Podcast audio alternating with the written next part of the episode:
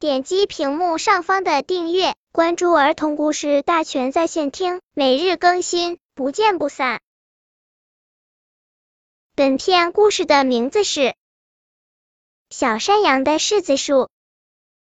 小山羊的院子里有一棵柿子树，秋天到了，柿子熟了，红彤彤的，像挂了满树的灯笼。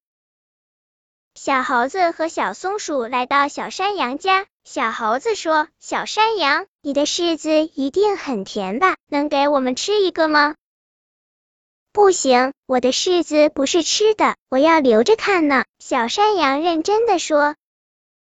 小松鼠和小猴子简直不敢相信自己的耳朵。什么？留着看？是呀。看着满树的柿子，我就可以作诗了。不信，我念一首给你们听听。小山羊摇头晃脑的念了起来：柿子树上挂，像挂着一个又一个小太阳，红红的小太阳哟，真好看。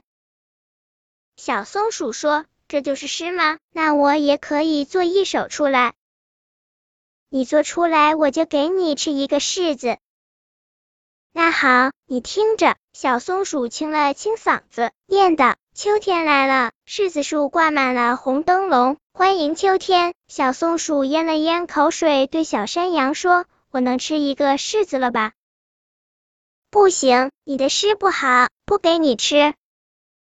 哼，说话不算话。小猴子和小松鼠不高兴的走了。站在屋顶上的乌鸦看见了。他趁小山羊进屋后，立刻飞到树上啄起柿子来，柿子被啄了一个又一个洞。小山羊从窗户里看见了乌鸦，跑出来气得大骂：“坏乌鸦，不许偷吃我的柿子，这是我的！”乌鸦说：“柿子熟透了就会掉到地上摔烂的，多浪费呀！难道你等着柿子摔烂吗？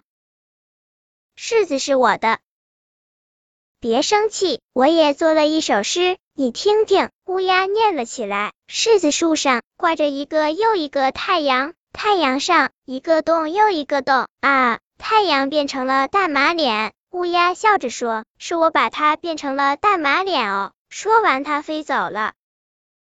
小山羊气得没办法。不一会儿，乌鸦又飞来了，还带着一大群鸟。小山羊，我们给你作诗来了。不过我们得先吃点你的柿子，这样才能做出好事来。乌鸦说着，带领鸟儿们啄起柿子来。小山羊气得急忙去找竹竿，准备把鸟儿们赶跑。不许偷吃柿子！忽然传来一声喊叫，只见小猴子和小松鼠跑来了，它们蹭蹭爬上树，鸟儿们吓得飞走了。你们给我把柿子摘下来好吗？小山羊说：“我们一起吃掉它们吧。”哎呀，早就应该吃掉它们了。小猴子说：“你瞧，地下掉了好些烂掉的柿子呢，多可惜！”三个好朋友一起吃起柿子来，红红的柿子甜又甜，甜呀甜到心里面。小山羊又做了一首诗。小猴子举着一个被鸟啄过的柿子说：“红红的柿子甜又甜，可惜变成了大马脸。”他们一起哈哈笑了起来。柿子树上只剩下一个柿子，孤零零的挂在枝头，那是小山羊特意留给鸟们吃的。看着这最后一个红柿子，小山羊又想作诗了。